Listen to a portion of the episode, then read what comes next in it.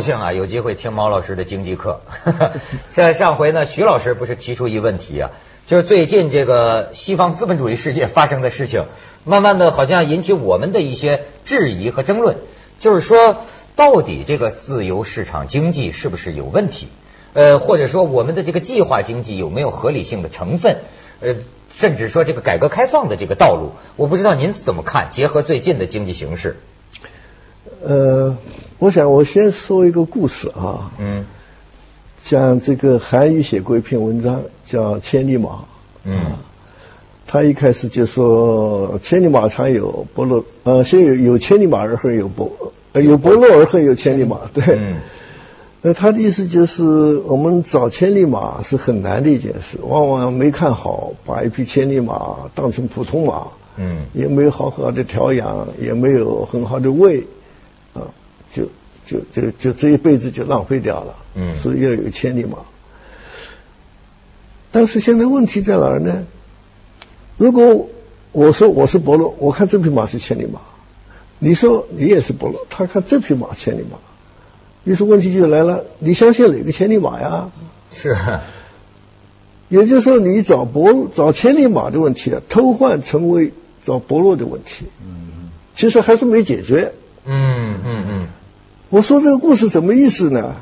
就是说，我们希望把一个复杂的经济问题找一个智者来解决它，纠正这个市场的盲目性。嗯，这个想法非常好。可是问题是，你上哪去找这个智者呀？你要找到一个真伯乐，你能解决问题；找那个假伯乐，不是越搞越糟吗？嗯，那你怎么找这个真伯乐呢？是没有解的，因为你找千里马要先找伯乐，现在发现伯乐有真有假，那怎么办？那是不是找个伯乐的伯乐，先看看谁是真伯乐？嗯，那真伯乐的伯乐还有真假问题，你还这问题实际是无解。嗯，这说明就是我们想要一个智者来解决经济问题是无解的。嗯，你不可能找到一个像上帝一样万事万物无所不知，而且。没有私心，而且很爱护人，像这个智者 找不到，不在人间。呃，我们也可以说，十三亿人口中间有这么一个人，最接近于这个上帝的人。嗯，可是你怎么把他找出来呀？这个真命天子到底在哪里？而且也许有两三个，他们又互相反对。嗯，哪怕你真的找到这个智这个智者，最接近于上帝这个人，请他来领导我们这个国家。解决一切问题，还有一个问题，你怎么能把它放到那个领导位置上去？大家能服他，简直就没有门儿。是是是是，这这这就牵涉到一个人类社会的规则。我最近一个朋友啊，他喜欢打棋下牌，嗯，然后有去打牌下棋，打牌 打棋下牌，打牌一下棋乱掉。嗯，结果呢，他发现说我们人类社会啊，有几条规律，讲的蛮有意思的。他讲最简单的一种就是什么？就是打牌里边。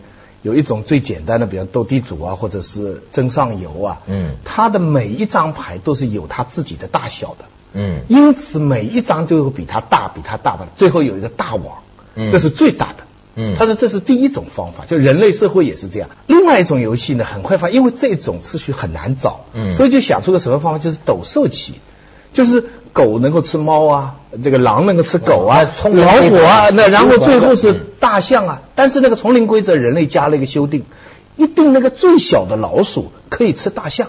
啊，它有一个 circle，就是说它，也就是它否定了有一个至高无上的智者。嗯，那么他说到了第三种游戏，就是比较高级的棋牌是什么？象棋、围棋是什么？就每一个东西它。个体来说，它是一样的。兵也可以吃车。围棋里边任何一个子都跟任何子一样。那它的地位就取决于它行动的方式，而它所在的位置。啊，所以这个棋牌里边就牵涉到我们对人类秩序制度的几种最基本的假设规定。事实如其是非常好的。嗯，所以一个它的规则总结下来就是。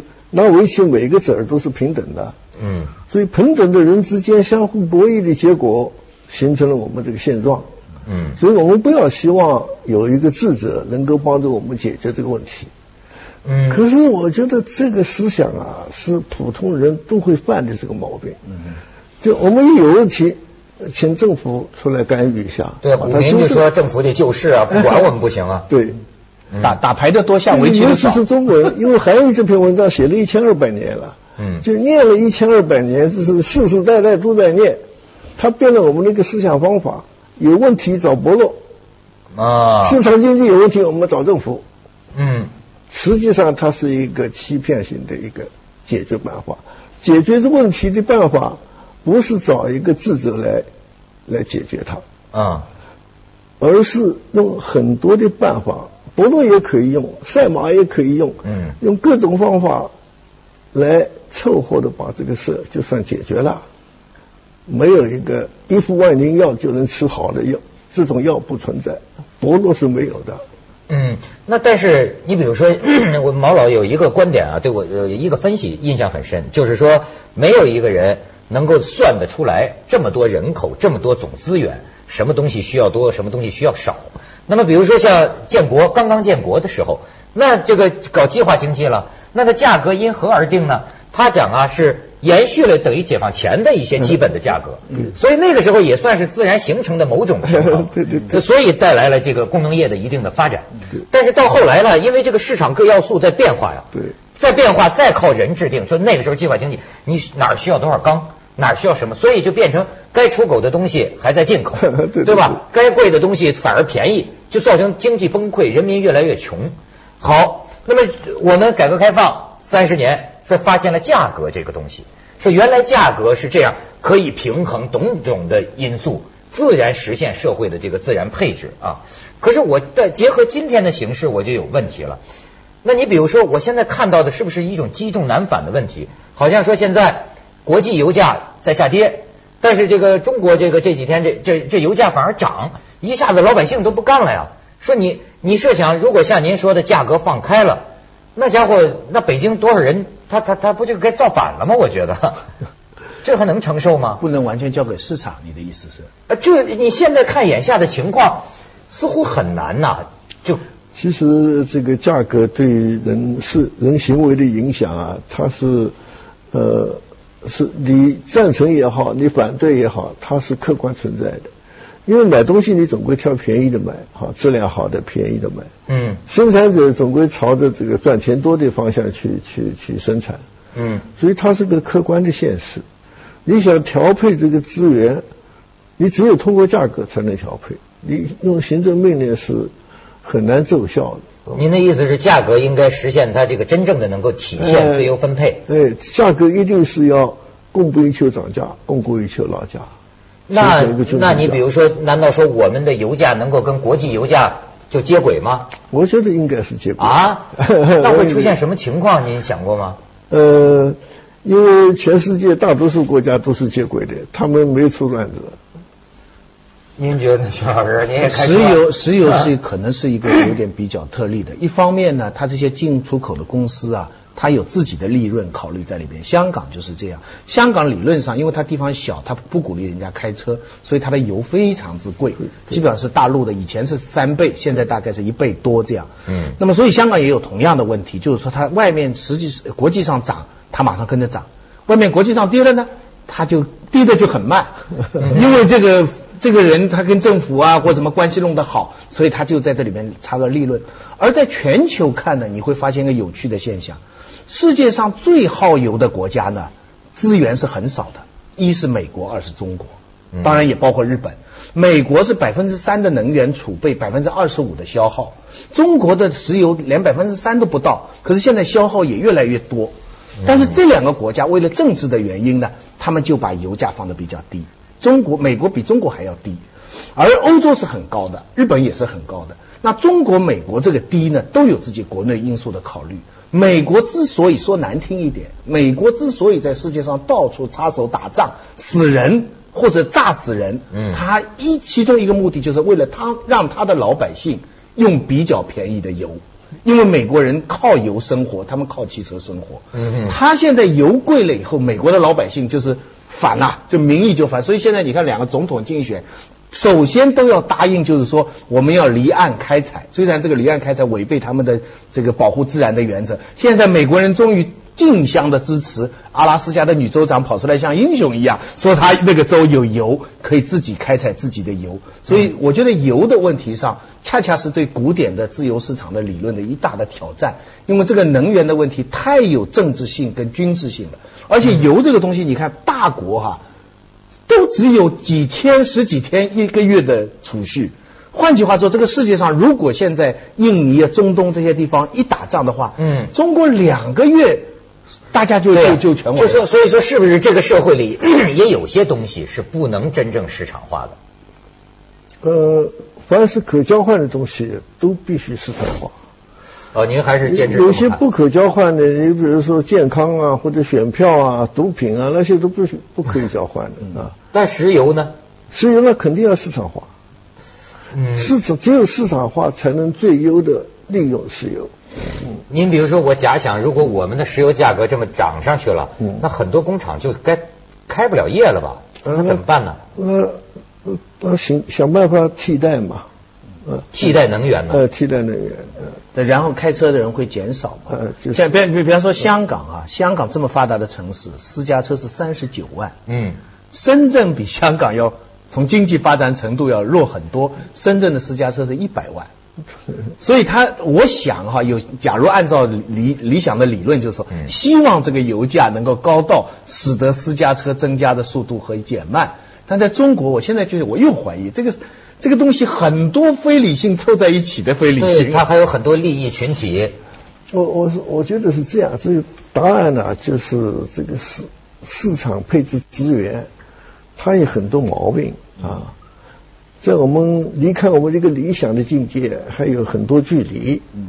但是你反过来想，我有没有办法解决这些问题呢？也不能说绝对没有，有一点小办法，就是我刚才讲的，对于交换的一些控制啊，损害第三者的，虽然表面上不看不到，嗯，但是通过研究确实证明他对另外一些人有伤害，像这种限制是必要的，嗯，但是哪怕你把这些改善都做完之后，还有好多的会有问题，最后就是发现啊，我们已经没有再改善的办法了。也只能做到这样子，也就是说，市场经济它是一个最好的经济，什么意义上最好？它没法再改善了，或者说它离开改善是还是有距离的。嗯，它我们有很多的缺点，市场经济不能克服这些缺点，但是。在所有可能性中间，它是比较接近这个理想的一种。我我理解像是他这个文章里还引用的那种，就说这个民主啊是一种不最坏的制度。对对，我我们先去下广告再说。锵锵三人行，广告之后见。所以我理解毛老师说的这个市场这个经济，就像民主。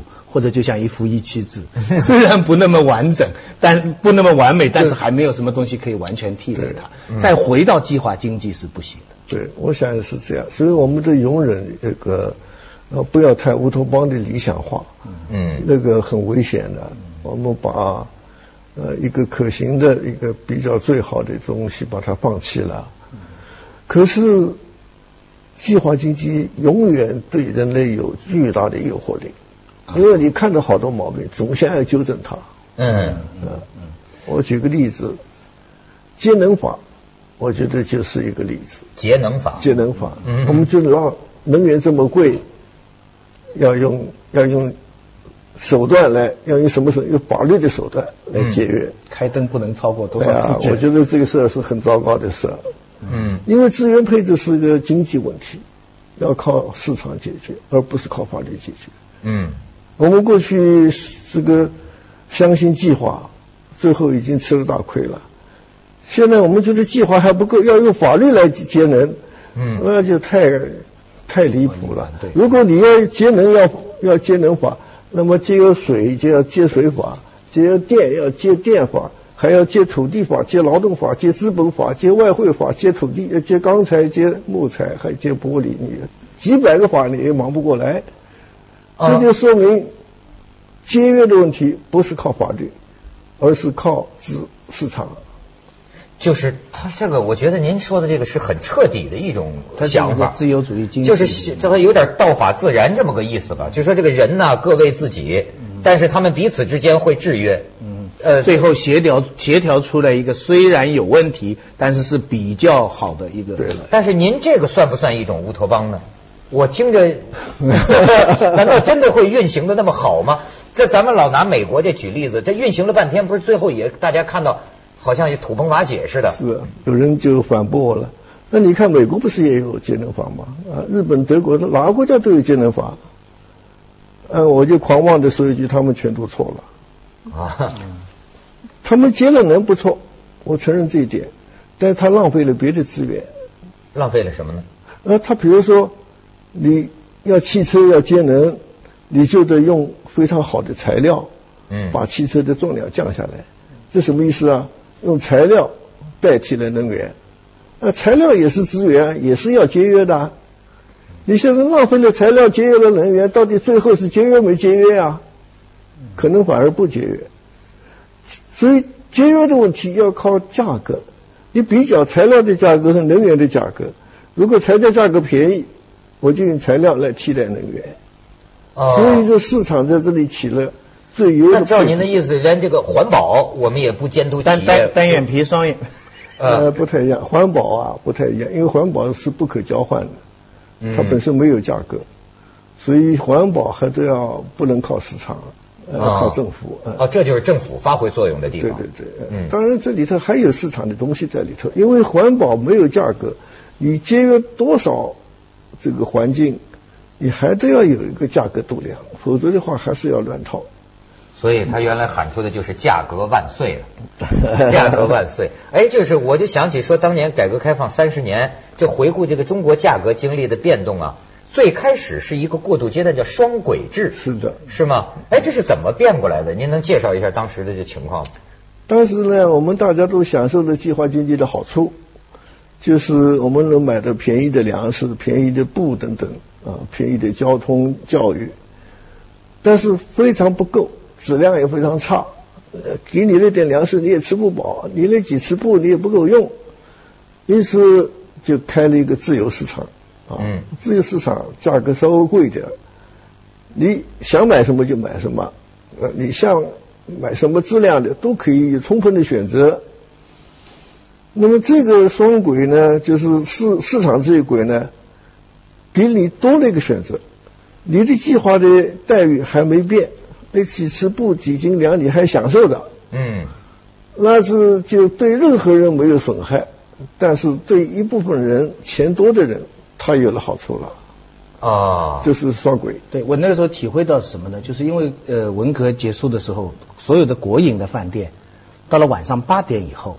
团全部开了，嗯，那你正好九点肚子饿的话，你要去哪里吃饭呢？那个时候就应运而生，开了很多我们当时叫小资本主义的饭店，就是每一家一家一家的，就这些饭店后来有的开的非常大，当然也有些是失败。他们他们当时就是比比其实也不比国营市场贵多少，嗯，但它的时营业时间就可以到晚上十一点十二点这样。其实在中国最集体化的时候，在大跃进到文革的那一段。在农村，你到田里去看一下，就会在一大片的田里，你总会发现很少的几块的庄稼是特别好的自留地。对了，这个就是双轨制，这就是经纪人的这个自立的这个假定。就这几块自留地。锵锵三人行，广告之后见。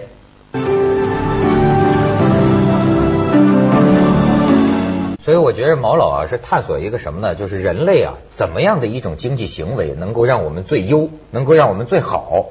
但是这个东西真有点摸着石头过河，是吧？那计划经济我们说它是乌托邦，那不可行。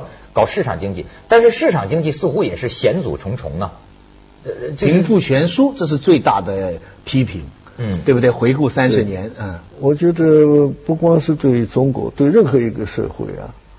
呃，在经济上的判断是两个标准，第一个标准是财富的创造，第二个标准是财富的分配。对，嗯，如果你有很多的财富创造出来，分配是比较公平的，那这个经济就没什么问题。嗯，那我们改革三十年来看呢，这第一个标准是非常成功的，大家都承认，全世界都承认的。那是。但是财富的分配呃是还是有问题，嗯我们这个贫富差距在扩大啊。但是你看看全人类的这个整个历史啊，几千年的历史看，你看这个收入的分配或者财产的分配啊，他看不出收敛来，就一直在扩大，一直在扩大。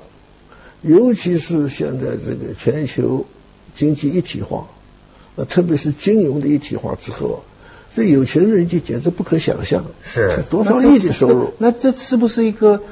是个规律呢，还是说是是一个悲惨的现实呢？还是怎么来理解这个东西呢？我觉得，从在自由经济的条件下，恐怕这是一个规律性的东西。嗯，但是，嗯，你看现在我们有钱人跟穷人的这个差距啊，比一千年、两千年以前扩大多得多了。哦，这是整个发展的一个趋势，不管在中国，在外国。但是有一样，就是说。最穷的人，嗯，比呃呃一千年前是不是日子过好了呢？哎，对了，这个是我们能做到的。最穷的人现在不挨饿了。啊，呃，那中国人是挨饿了几千年了，一直到改革开始的时候，还是几亿人吃不吃不饱，好几个月，一年十二个月，有大概三四个月子吃不饱饭。哦，到改革开放就三十年前的时候还吃不饱呢。就是就是，几亿人呢？几亿人，这是。呃，世界银行对于我们贫困状况的调查，就说明我们在全世界我们脱贫是第一位的。那那改革开放三十年，经济权力的经济创造这肯定，经济权力的分配是越来越悬殊。那政治权力的分配是不是越来越合理的？哎，我觉得问题就在这方面啊。我觉得，呃，一个是经济的分配的不公。还有一个是权力分配的不公啊，这两个不公，往往我们把它找起来了，认为有钱人就有势。其实。